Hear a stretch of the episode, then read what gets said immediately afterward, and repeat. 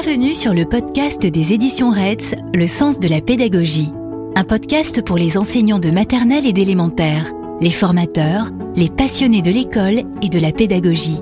Une fois par mois, retrouvez une autrice ou un auteur pour un échange sur son engagement, sa démarche, ses gestes professionnels. Elle ou il répond de manière précise à des questions sur des sujets au cœur de sa pédagogie. Autant d'éléments pour vous accompagner dans votre quotidien ou vous interpeller sur vos pratiques. Nous vous souhaitons une bonne écoute. Bonjour à toutes et tous, je suis aujourd'hui avec Jérôme Rioux, maître de conférences en sciences du langage à l'Université Grenoble-Alpes pour parler de l'enseignement de la lecture. Bonjour Jérôme. Bonjour Stéphane. Alors Jérôme, vous êtes universitaire, vous avez commencé votre carrière en tant que professeur des écoles en Ardèche, puis vous avez entrepris une thèse sous la direction de Roland Guagou pour vous spécialiser dans l'enseignement de la lecture et de l'écriture. Vous venez de publier chez Retz, dans la collection Petit savoir pratique éducation, le titre Enseigner la lecture, lecture, écriture, compréhension. Je cite le sous-titre en entier car les trois termes sont évidemment très importants. N'oublions pas non plus que les professeurs des écoles qui nous écoutent vous doivent beaucoup, car vous êtes l'un des concepteurs de la plateforme Anagraph, une plateforme en libre accès qui permet de calculer automatiquement la part déchiffrable d'un texte. Cela paraît un peu technique, mais vous nous expliquerez tout cela. Alors rentrons tout de suite dans le vif du sujet. L'enseignement de la lecture est une activité à la fois complexe et en même temps passionnante qui suscite beaucoup de polémiques. Mais dites-nous pour commencer, la guerre de la lecture est-elle terminée? Avons-nous désormais un consensus scientifique sur lequel s'appuyer pour mieux comprendre ce qui se joue autour de cet enseignement de la lecture? Alors, pour l'instant, euh, on peut dire qu'effectivement, on a des éléments de consensus, mais qu'il reste encore euh, des débats. Et euh, peut-être que justement, je vais, essayer d'exposer un petit peu ce qui est consensuel et ce qui, relève encore du débat. Pour l'instant, on, a, euh, on est tous d'accord à peu près, en tout cas au niveau de la recherche, sur euh, le fait qu'il faille enseigner de manière précoce, explicite et systématique les correspondances entre les graphèmes et les phonèmes. Donc ça, c'est un élément de, consensus. On, est tous aussi, euh, on accorde tous de l'importance aussi à la déchiffrabilité des écrits, qui est encore un élément qui est au travail, j'allais dire, mais qui voilà, on retrouve un petit peu euh, cette idée-là chez, tous les scientifiques aussi, qu'il est important que les écrits soient suffisamment déchiffrables. Malgré tout, euh, ça ne signifie pas pour autant qu'on est euh, tous d'accord sur la manière dont on doit opérer les choix après pour les enseignants. Autrement dit, on ne sait pas, par exemple, encore avec certitude si il faut privilégier une entrée plutôt, qu'une autre. En tout cas, il n'y a pas d'éléments qui, qui ça pour l'instant. Et puis, on, se demande encore aussi euh, dans quel ordre, par exemple, il faut étudier les correspondances entre les lettres et les sons. Alors, je dis correspondance entre les lettres et les sons, mais c'est correspondance graphème-phonème. Comme je l'ai dit précédemment, c'est la même chose. Et donc, il y a, encore ces éléments-là qui, sont en débat et qui font que euh, on peut encore chercher des choses et trouver des choses au niveau scientifique pour aider les enseignants à mieux faire réussir les élèves. Puis il reste euh, pas mal de points de controverse, notamment autour de la place qu'on doit accorder euh, au déchiffrage euh, et à la compréhension, notamment au début de l'apprentissage de la lecture. Est-ce que finalement il faut miser l'essentiel de la pratique de l'enseignant, enfin, en tout cas, est-ce qu'elle doit porter essentiellement sur le code alphabétique au début de l'année pour après aller vers la compréhension? Est-ce qu'au contraire, on doit euh, mêler les deux depuis le début du CP euh, et, tout au long de la scolarité. Ce sont des points de, encore de discussion. Et puis enfin, il y a un certain nombre de points euh, qui ne sont pas suffisamment abordés par la recherche, à mon avis, notamment qui portent sur l'importance de la production d'écrits, l'importance de l'encodage et le rôle qu'il joue dans l'apprentissage de la lecture.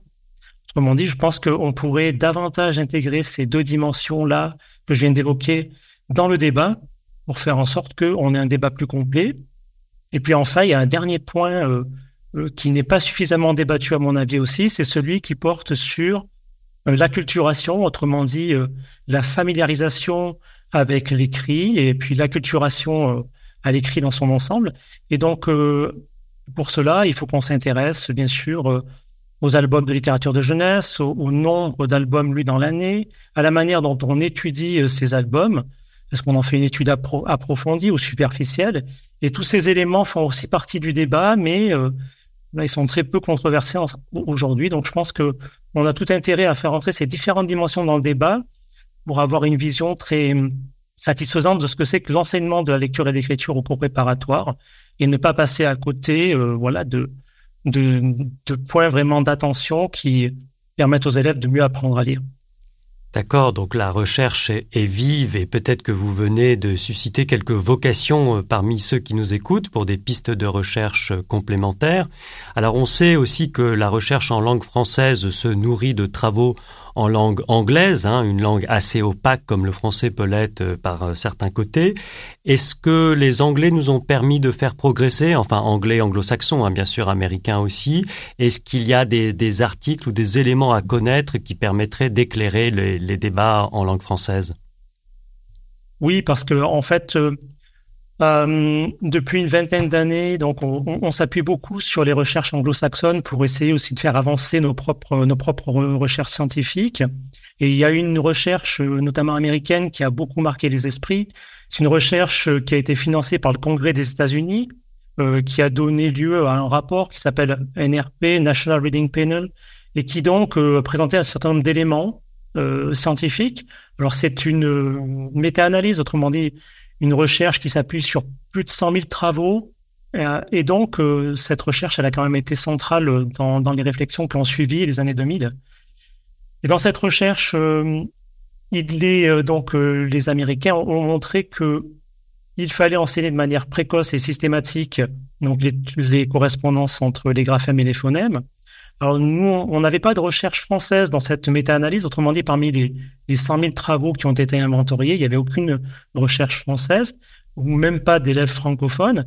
Donc, euh, on a eu, nous, euh, voilà, un intérêt à, montrer avec la recherche lire et écrire que c'était valable aussi pour, pour, pour la France. Et donc, on a donné en plus de cette recherche euh, américaine-là un, un, repère temporel, puisque peut-être que, que vous en avez entendu parler, mais on a appris, on a trouvé que pardon, les correspondances graphèmes-phonèmes, il fallait les enseigner selon un rythme suffisamment rapide, de l'ordre de 14 en 9 semaines de classe. C'est ce qu'on a nommé euh, dans la recherche lire-écrire euh, le tempo.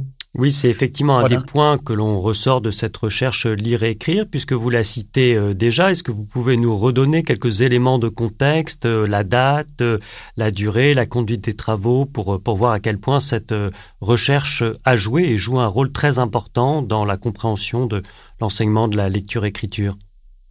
Oui, c'est une recherche qui a, en tout cas en France, une, recherche d'ampleur, puisqu'elle a, elle a débuté en 2013. C'est le moment où nous sommes allés euh, donc investiguer dans les classes, faire des observations, des relevés.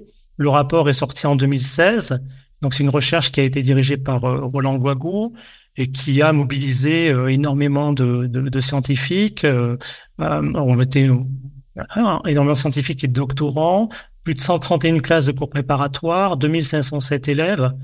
Donc voilà, et qui a donné lieu à des résultats scientifiques intéressants, puisque c'est notamment dans cette recherche qu'on a mis en évidence les effets donc du tempo que j'évoquais précédemment.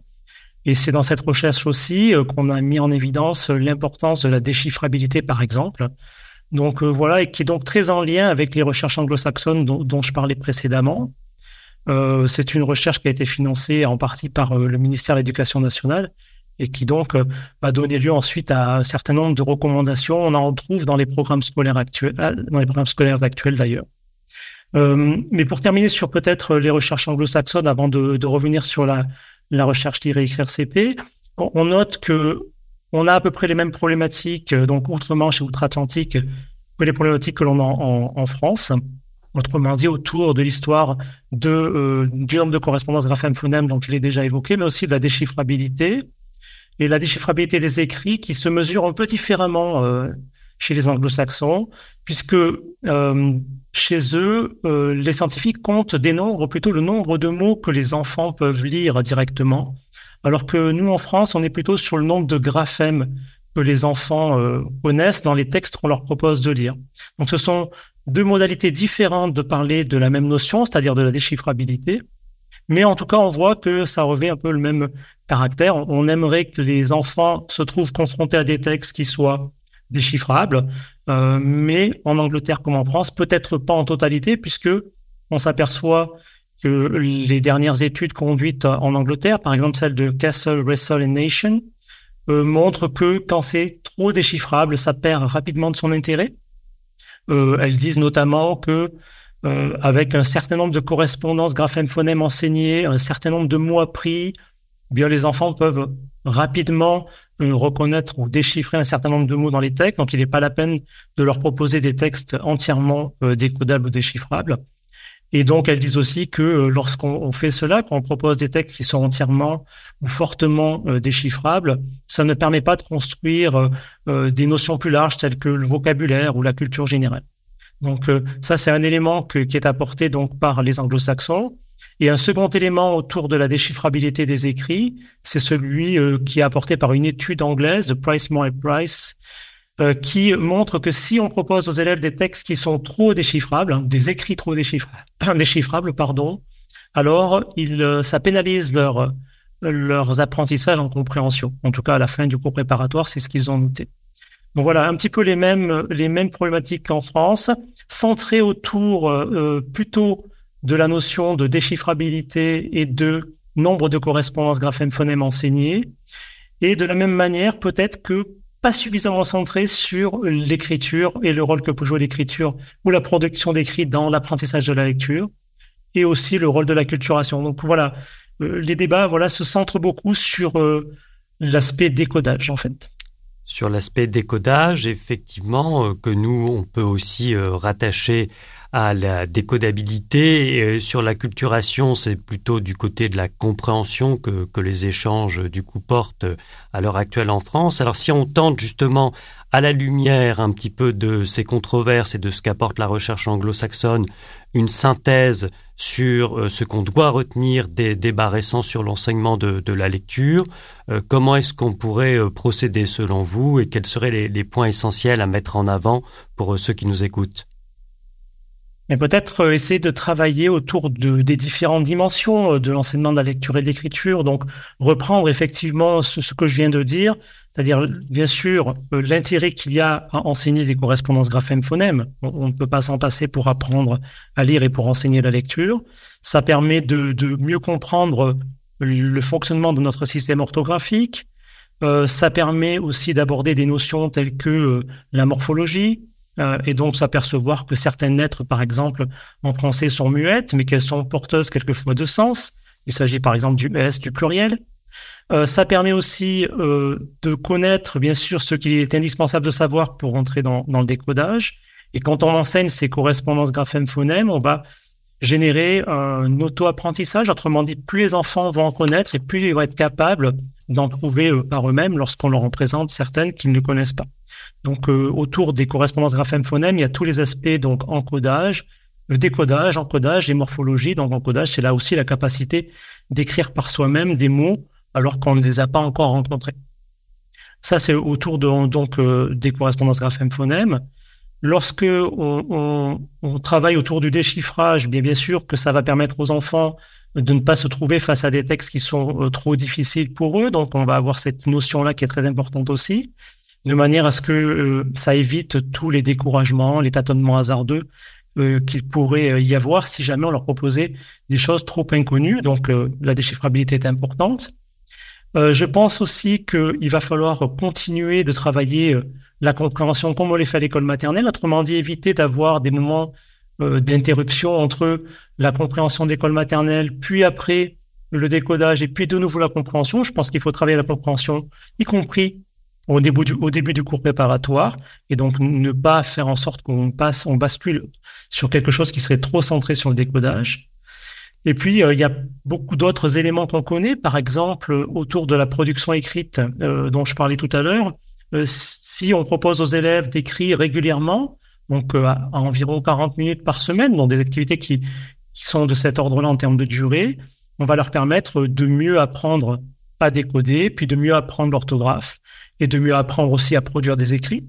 C'est la même chose pour la dictée. On a aussi des éléments euh, sur la dictée qui montrent qu'avec un temps suffisant passé à faire de la dictée, on aide les élèves à apprendre à décoder et on les aide aussi à apprendre à orthographier.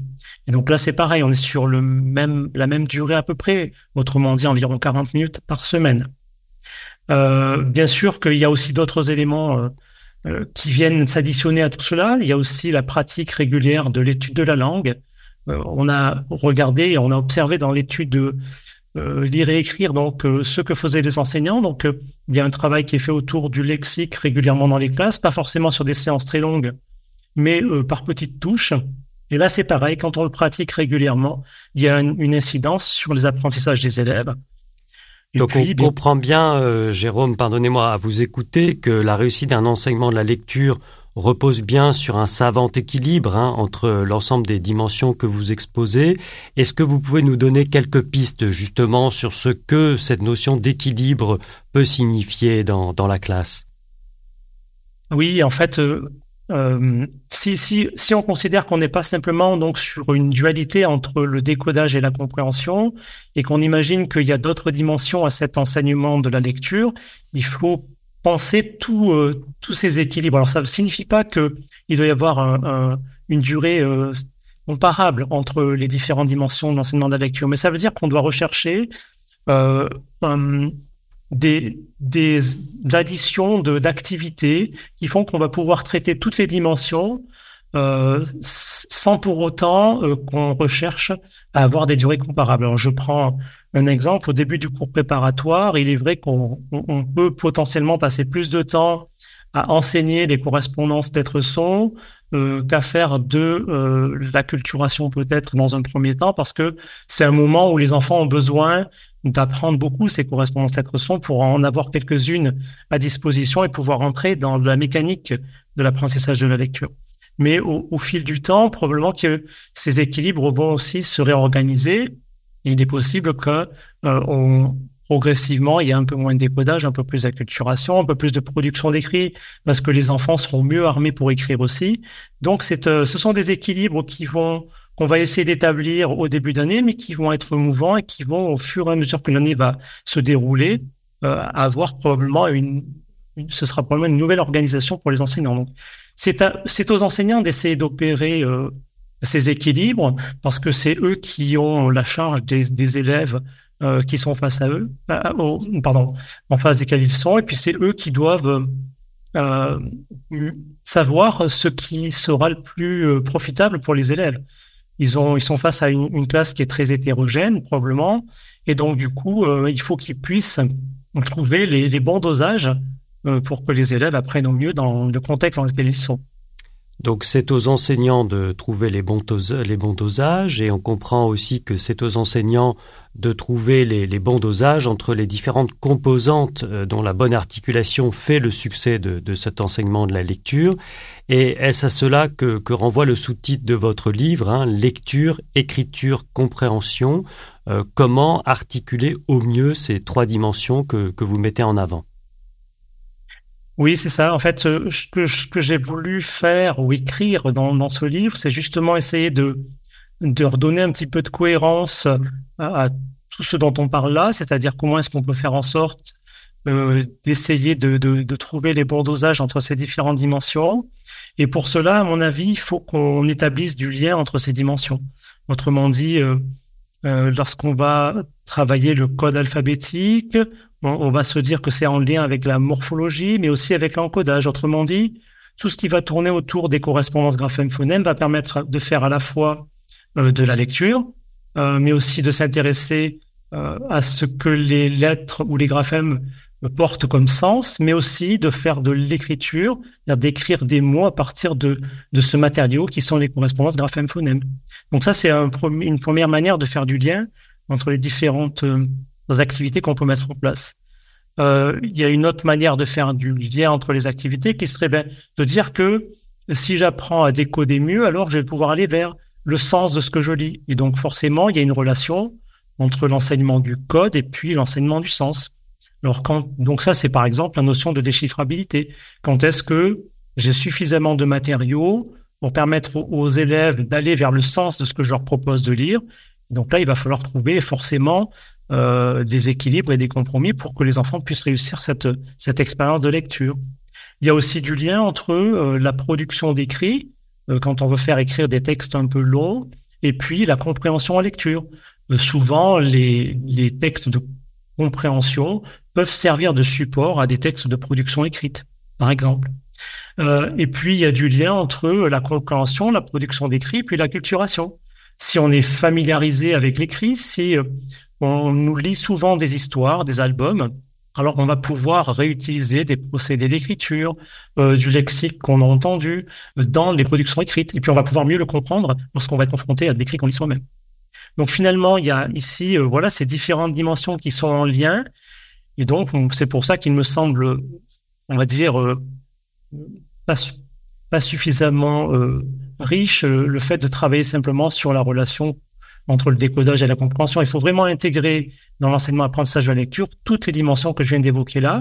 Et c'est ce qui rend le travail de l'enseignant quand même complexe parce qu'il doit, lui, essayer d'établir des équilibres entre ces différentes dimensions.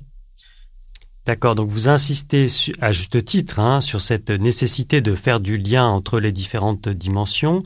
Euh, peut-être devons-nous aussi travailler à faire du lien entre les différentes classes. C'est-à-dire qu'on sait qu'en France, euh, c'est souvent la classe de CP qui cristallise beaucoup d'enjeux et d'angoisses euh, pour les parents et du coup les enfants pour l'apprentissage de la lecture.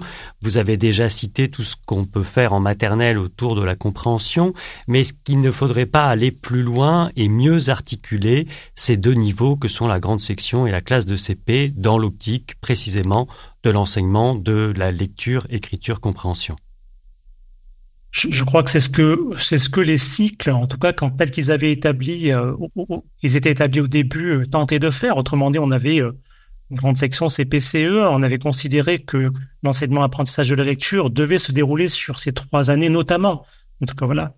Et donc, effectivement, je suis tout à fait d'accord avec cette idée que l'apprentissage de la lecture ne se produit pas seulement au cours préparatoire. Au cours préparatoire, ce qui se passe de particulier, c'est que on va conduire un enseignement systématique et explicite des correspondances graphèmes-phonèmes. Mais avant cela, les élèves ont besoin de, connaître un certain nombre de choses, et notamment l'école maternelle permet aux élèves euh, d'apprendre le nom des lettres. Euh, apprendre le nom des lettres est quelque chose de très important parce que le nom de la lettre, c'est aussi, en français en tout cas, la plupart, dans la très grande majorité des cas, le son qu'elle contient. Et on voit donc que si je connais le nom de la lettre, alors je vais pouvoir déjà identifier son son à l'intérieur. Mais c'est aussi euh, prendre en compte, par exemple, la capacité des élèves à repérer des sons euh, alors que pour l'instant, l'écrit ne leur a pas été présenté. Donc euh, le travail de conscience phonémique qui débute à l'école maternelle. Il débute non pas par les phonèmes, mais par les syllabes, même si on, va un petit peu plus loin dans les classes de moyenne section, par exemple. Donc il y a le travail autour de la conscience phonologique, qu'elle soit syllabique ou phonémique, qui s'opère à l'école maternelle. Il y a le travail sur le nom des lettres qui s'opère à l'école maternelle et aussi les différentes écritures, parce que les enfants vont être confrontés peut-être à des capitales, à des scripts ou alors à l'écriture cursive. Et donc, euh, le fait de connaître tout ça va permettre aux élèves d'aborder le CP dans de bonnes conditions. Et puis, il y a aussi la capacité des élèves, par exemple, à suivre des parcours d'ordre, parce que la lecture, c'est être en capacité de suivre ben, les mots, et puis à l'intérieur des mots, la succession des lettres qui composent ces mots, mais aussi la succession des sons qui sont associés à ces, à ces lettres. Et donc, il faut que les enfants soient en capacité de suivre ces parcours dans un ordre strict pour être euh, de bons lecteurs. Et donc, ce sont notamment, voilà, parmi tous les euh, prérequis qui sont nécessaires à l'entrée pour préparatoire, ceux que je viens de citer sont très importants. Alors, il y en a un autre aussi qu'on débute à l'école maternelle, et, et, forcément parce que lui, il va être le précurseur de euh, l'apprentissage des correspondances graphèmes-phonèmes, c'est le principe alphabétique. Autrement dit, il faut que les enfants à l'école maternelle découvrent euh, qu'à un son, on associe une lettre ou un groupe de lettres, et c'est ce qui va permettre ensuite d'enclencher un apprentissage systématique et explicite des correspondances graphèmes-phonèmes. Donc penser le CP en lien euh, avec euh, la grande section, penser le CP aussi peut-être en lien avec ce qui va venir plus tard. Bien sûr, puisque l'école l'école se poursuit pendant très longtemps, jusqu'à 16 ans. Et donc, après le cours préparatoire, euh, très souvent, les enseignants le disent, on n'a pas fini d'enseigner les correspondances graphèmes-phonèmes. Donc, il y en a d'autres qu'il faut continuer d'enseigner au CE1. On sait qu'en français, euh, il y a plus de 390 paires de correspondances graphème-phonème. Si vraiment on veut être exhaustif dans la recherche de, toutes ces correspondances, quand on en étudie une cinquantaine au cours préparatoire, c'est déjà pas mal. Et donc, forcément, on sait que ça va se poursuivre après. Dans l'étude lire réécrire, on en a identifié 75 en recoupant un peu tous les manuels scolaires. Donc, on peut dire que il va en rester au moins 20-25 à apprendre au CE1 pour les élèves. Donc, l'apprentissage de la lecture et de l'écriture se poursuit au CE1. Les textes vont devenir de plus en plus riches. Le vocabulaire va être lui-même de plus en plus riche. Les enfants vont produire des textes de plus en plus longs. Et, donc, ça participe de l'apprentissage des élèves. Euh, ça ne s'arrête pas, ça ne débute pas à l'entrée du CP et ça ne se termine pas à la fin du cours préparatoire. Alors, on a déjà évoqué évidemment le rôle de, l'enseignant qui doit créer du lien entre les différentes dimensions et s'adapter à la réalité de, de sa classe. Euh, passons désormais à la mise en œuvre plus pratique. Vous l'avez dit, donc la question du tempo fait désormais consensus. Hein, il faut aller plus vite qu'on a pu le penser à une époque et il semblerait que cette pratique se soit généralisée en classe. Mais qu'en est-il de cette question cruciale qui est celle de la variable entrée? Euh, doit-on commencer par le graphème ou le phonème euh, ou bien euh, mélanger les deux et, dans quel ordre, selon vous, que, montrent là aussi les derniers travaux scientifiques en la matière? Alors cette question de l'entrée euh, euh, permettant d'aborder les correspondances graphème-phonème, elle est à la fois euh, simple et difficile, j'allais dire. C'est-à-dire qu'on peut l'aborder de différentes manières. on peut considérer qu'il suffit de montrer la lettre d'abord et puis après de dire le son qu'elle fait pour avoir débuté par une entrée graphémique. À mon avis, ce n'est pas du tout suffisant. Euh, si jamais on veut vraiment débuter par une entrée euh, de l'un ou l'autre, euh, de l'une ou l'autre des parties de la correspondance, mais il faut y passer un, un, temps un peu plus conséquent. On arrive facilement à le faire lorsqu'il s'agit du phonème. C'est-à-dire que les enseignants peuvent passer du temps à travailler la conscience phonémique comme celle-ci se travaille à l'école maternelle, par exemple.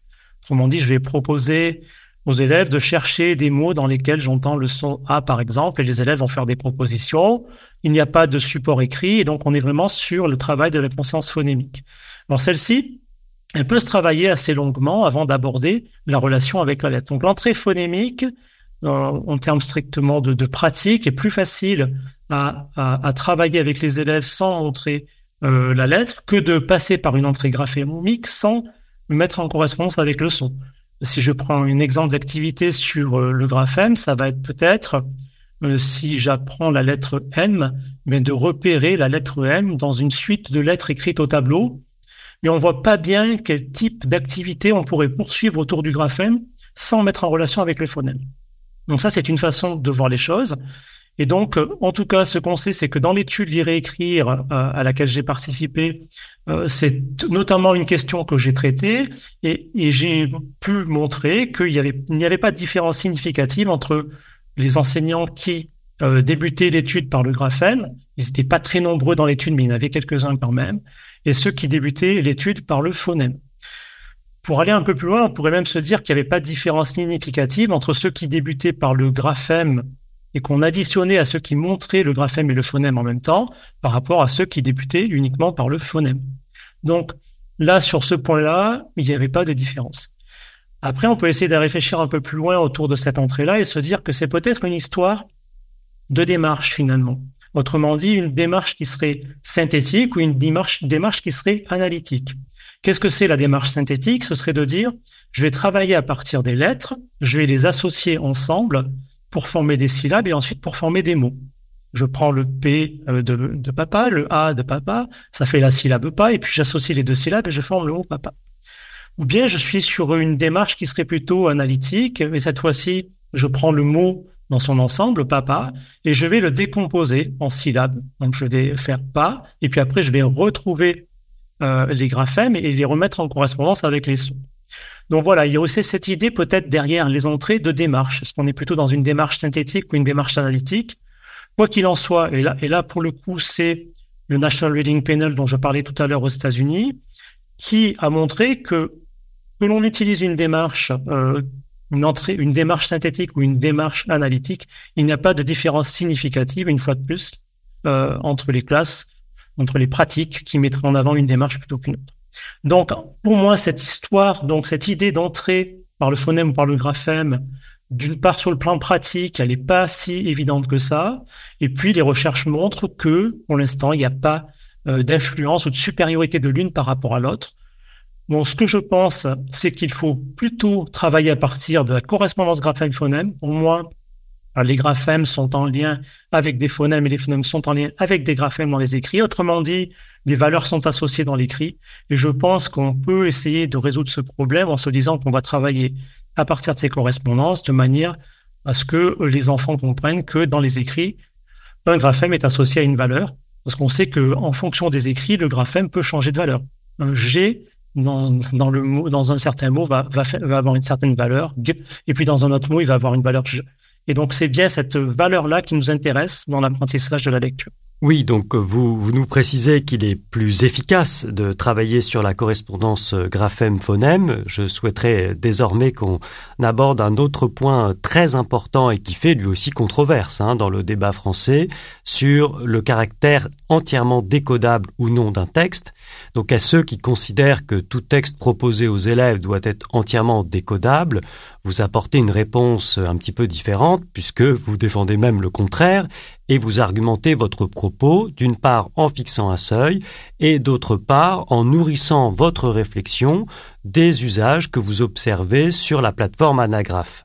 Alors, pouvez-vous justement nous préciser ces deux points, à la fois euh, votre point de vue sur la nature entièrement décodable ou non d'un texte et son intérêt ou son faible intérêt, si on va dans votre sens, et aussi, en lien avec cette question, les usages que vous avez pu observer depuis quelques années désormais de la plateforme Anagraph. Et peut-être aurons-nous besoin d'un tout petit récapitulatif sur ce qu'on peut faire ou non sur cette plateforme Anagraph. Alors, sur la question de la décodabilité des textes, euh, moi, je m'appuie d'abord sur les résultats de ma thèse, puisque c'est une des questions de recherche que, j'ai posées. En réalité, c'est dans quelle mesure est-ce que la déchiffrabilité ou la décodabilité des textes peut aider les enfants à mieux apprendre à lire. Et donc, euh, la recherche lire et écrire euh, à laquelle j'ai participé et, donc m'a permis euh, de travailler donc avec un, grand nombre de classes, 131 classes, je le disais tout à l'heure, 2507 élèves, et donc euh, de regarder à la dixième semaine de classe quelle était la déchiffrabilité des textes qui étaient proposés aux élèves dans les différentes classes euh, de l'étude lire et écrire. Et grâce à cela, par des modèles statistiques multiniveaux, j'ai pu démontrer que pour les élèves qui étaient faibles à l'entrée du cours préparatoire, les textes devaient être déchiffrable à plus de 57% si on, voulait avoir un effet positif sur, sur les apprentissages. Donc, euh, c'est la valeur sur laquelle je me suis appuyé par la suite en disant, bon, pour les élèves qui sont initialement faibles, dans la mesure où les textes sont déchiffrables, on va dire à plus de 55-60%, donc on les met dans de bonnes conditions pour apprendre.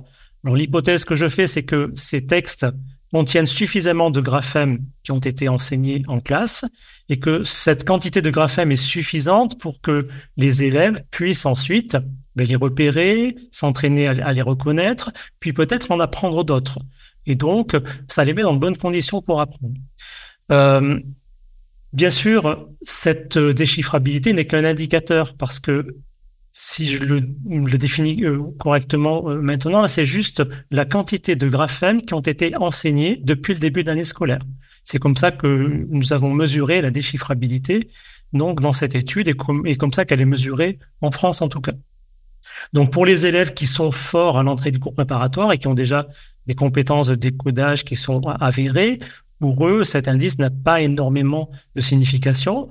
Il y en a plutôt pour des enfants qui sont au niveau faible ou intermédiaire. Pour les enfants de niveau faible, j'ai dit 57% par déchiffrable pour que ça ait un effet euh, significatif sur leurs apprentissages en décodage et en orthographe. Et pour les élèves qui sont de niveau intermédiaire, on est aux alentours de 50%.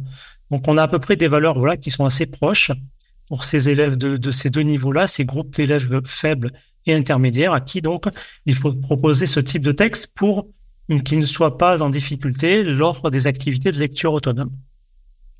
Donc ça, c'est un, premier point. Et ça rejoint euh, un petit peu ce que je disais au début euh, par rapport aux recherches anglo-saxonnes, sur le fait que nos collègues donc anglo-saxons disent, mais ce n'est pas la peine de proposer des textes entièrement déchiffrables parce que ça perd rapidement de son intérêt. Puis d'autres collègues donc anglo-saxons disent, mais si on propose des textes qui sont trop déchiffrables, alors ça va pénaliser les apprentissages des élèves en compréhension. Voilà, j'étais conforté euh, par les résultats euh, provenant donc euh, de l'Angleterre et des États-Unis sur ces deux points-là, ce qui, ce qui me laisse penser qu'aujourd'hui, en tout cas, ce sont les meilleures données que nous ayons autour de la déchiffrabilité des écrits. D'accord, donc ces analyses statistiques sont venues corroborer votre point de vue. Et c'est justement quelque chose que vous avez pu aussi vérifier dans l'utilisation de la plateforme Anagraph que nous évoquions? Alors la plateforme Anagraph, euh, c'est pareil, c'est quelque chose que c'est une plateforme que j'ai souhaité créer avec un, avec euh, des ingénieurs en informatique de l'Institut français d'éducation à la suite des résultats que je viens d'énoncer là. Autrement dit, c'est parce que euh, dans l'étude et écrire, on a pu montrer que 57% constituaient on va dire, un seuil au-delà duquel il fallait être pour que les élèves de cours préparatoires puissent être confrontés à des textes seuls et donc euh, conduire un apprentissage ou vivre une expérience de lecture intéressante. C'est ce qui nous a euh, permis de, enfin de, de, de, de, nous dire qu'il fallait qu'on permette aux enseignants de connaître la déchiffrabilité des écrits qu'ils utilisaient. Alors il y avait il y avait déjà des méthodes de lecture qui travaillaient sur des textes qui étaient fortement ou euh, quasiment intégralement déchiffrables. Mais toutes les méthodes de lecture n'avaient pas intégré cette dimension. Donc quand les enseignants travaillent avec des textes pour lesquels ils n'ont pas d'indication sur la part déchiffrable, il était important pour eux qu'ils puissent regarder sur la plateforme Anagraph dans quelle mesure ces textes étaient déchiffrables ou non. Donc c'est la raison pour laquelle on a constitué cet outil. Euh, c'est pour aider les enseignants à faire classe. Et donc les enseignants, quelquefois, même utilisent des albums de littérature de jeunesse, toujours dans l'idée euh, qu'il faut culturer les élèves à l'écrit et qu'il donc il faut les familiariser avec cette culture de l'écrit. Et donc, ils ont peut-être besoin de temps en temps d'aller regarder quelles sont les parts déchiffrables des textes qu'ils proposent pour savoir s'ils placent les enfants dans des situations euh, trop difficiles ou au contraire si le texte qu'ils leur proposent de lire à un moment d'année, voilà, euh, n'est pas trop difficile pour eux. Donc, c'était dans cette perspective-là. Sur la plateforme Anagraph, on a des, enseignants qui viennent effectuer des tests, mais qui viennent pour des raisons différentes. Ils veulent euh, quelquefois simplement vérifier si le texte de la méthode de lecture est suffisamment déchiffrable. Quelquefois, ils veulent ajuster leur progression d'étude du code. Autrement dit, ils se disent peut-être que si j'étudiais telle correspondance avant telle autre, alors euh, les enfants pourraient déchiffrer plus de textes. Et donc, euh, ils utilisent la plateforme euh, pour des raisons différentes, quelquefois pour vérifier, quelquefois pour ajuster, quelquefois pour choisir dans un texte une phrase qui leur semble intéressante à proposer aux élèves dans l'activité de décodage parce que justement, ils estiment qu'elle est accessible. Et donc, on a différents usages de la plateforme. Ce qu'on remarque par contre, c'est que la plateforme, ça devient un outil réflexif. Autrement dit, les enseignants qui viennent sur la plateforme, euh, une fois qu'ils ont testé des choses, ben, apprennent euh, des tests qu'ils ont qu'ils opèrent et du coup ils savent euh, ce qu'il faut faire pour que le texte soit déchiffrable.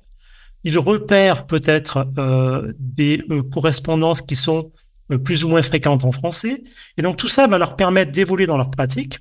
Ils vont peut-être mieux cibler les textes qu'ils vont proposer aux élèves. Ils vont peut-être différencier leurs enseignements en proposant quelquefois le texte aux élèves, mais quelquefois en le lisant eux-mêmes lorsqu'ils s'aperçoivent qu'il est trop peu déchiffrable. Et, et je pense que vraiment c'est un outil réflexif au sens où ça permet leur développement professionnel. D'accord, donc Anagraph est, est devenu un, un, outil réflexif pour les enseignants, en même temps une plateforme aussi qui joue une fonction de, de réassurance, et on ne peut qu'inviter euh, nos auditrices et nos auditeurs à aller y faire un tour pour euh, tester par eux-mêmes, c'est en, en accès libre. Alors, on comprend bien euh, au, terme de cet échange que nous disposons désormais d'un très grand nombre d'éléments sur les consensus scientifiques en langue anglaise, en langue française. Nous disposons aussi d'un certain recul par rapport aux pratiques euh, des, des, enseignants, de nombreux outils comme celui euh, d'anagraphe que, que nous avons évoqué alors on, on, pourrait quand même, en conclusion, s'interroger sur c'est euh, a priori euh, plutôt mauvais résultats qui caractériseraient le système scolaire français, notamment l'apprentissage de la lecture. On sait que c'est souvent une question politique, mais quel est votre point de vue de chercheur? Comment expliquer cela, ce qu'on nous présente comme des résultats euh, qui ne seraient pas bons d'après les différentes enquêtes internationales? Et si c'est le cas, quels seront les leviers sur lesquels nous pourrons agir dans les années qui viennent pour essayer de les améliorer? Oui, alors tout, d'abord, je note que dans les résultats internationaux, on a les deux études sur lesquelles on s'appuie souvent, c'est Pearls et, PISA. J'ai noté que dans Pearls, la France avait de moins bons résultats, mais quand même plutôt stable par rapport à d'autres pays européens qui, eux, avaient vraiment dégringolé, j'allais dire. Euh, par contre, effectivement, sur PISA, les résultats de la France sont moins bons qu'auparavant. J'ai noté aussi quand même que ça concernait un très grand nombre de pays européens. Autrement dit, euh, les scores euh, qui ont chuté en France, c'est aussi des scores qui chutent dans d'autres pays européens et dans des proportions qui sont quelquefois supérieures. Alors moi, je me, je, je, je, je serais prudent euh, quant au lien qui est, qui est fait peut-être, je sais pas trop souvent entre l'apprentissage de la lecture au cours préparatoire et les résultats que la France obtient aux études Pearls et PISA à, 10 ans et 15 ans. Il y a quand même beaucoup d'années de scolarité qui, euh, qui, qui, voilà, qui séparent euh, l'année du CP de ces enquêtes internationales.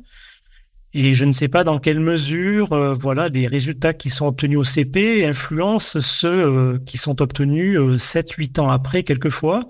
D'autant plus que actuellement, l'accent au CP est beaucoup mis sur le décodage et qu'en réalité, après, sont plutôt des performances qui montrent des difficultés des élèves français dans le domaine de la compréhension. Alors peut-être, euh, je, peux essayer de faire du lien avec euh, ce qu'on a comme résultat à mi-CP. Euh, j'ai sous les yeux les résultats que donc mi-CP 2023 qui ont été produits. là, c'est une comparative qui a été produit, produit par l'ADEP, donc la Direction d'évaluation de la prospective et de la performance. Euh, et donc, on voit sur ces résultats de mi-CP en 2023 euh, qu'il y a un certain nombre de compétences qui sont plutôt bien maîtrisées par les élèves. On va dire dans les ce sont des, des, des, chiffres qui sont dans les standards de ce qu'on retrouve dans les études scientifiques. Par exemple, connaître le nom des lettres et le son qu'elles produisent aux alentours de 87-88% de réussite. Alors c'est toujours insuffisant parce qu'on a toujours une proportion d'élèves autour de 10, 12, 15% qui ne réussissent pas ces activités alors qu'elles sont très importantes pour apprendre à lire. Alors c'est sur ces élèves-là, bien sûr, qu'il faut concentrer nos efforts. Mais en termes de, donc d'aspect, euh, on allait dire plus ou moins mécanique de l'apprentissage de la langue, manipuler des phonèmes, on est à peu près sur les mêmes valeurs, 85% de réussite, et ceci depuis 2020, 2021, 2022, 2023, donc depuis quatre ans. Voilà. Là où peut-être on peut s'interroger euh, par rapport aux résultats qui sont issus de ces évaluations CP, donc euh, au mois de janvier, c'est sur la compréhension de phrases lues seules on voit que depuis quatre ans, euh, ça n'évolue pas bien et qu'on est toujours aux alentours de 60% de réussite. Donc, peut-être que s'il y avait euh, quelque chose, ou en tout cas un, fil à, tirer euh, deux évaluations CP pour la suite de l'apprentissage des élèves, ce serait plutôt autour de la compréhension autonome de phrases.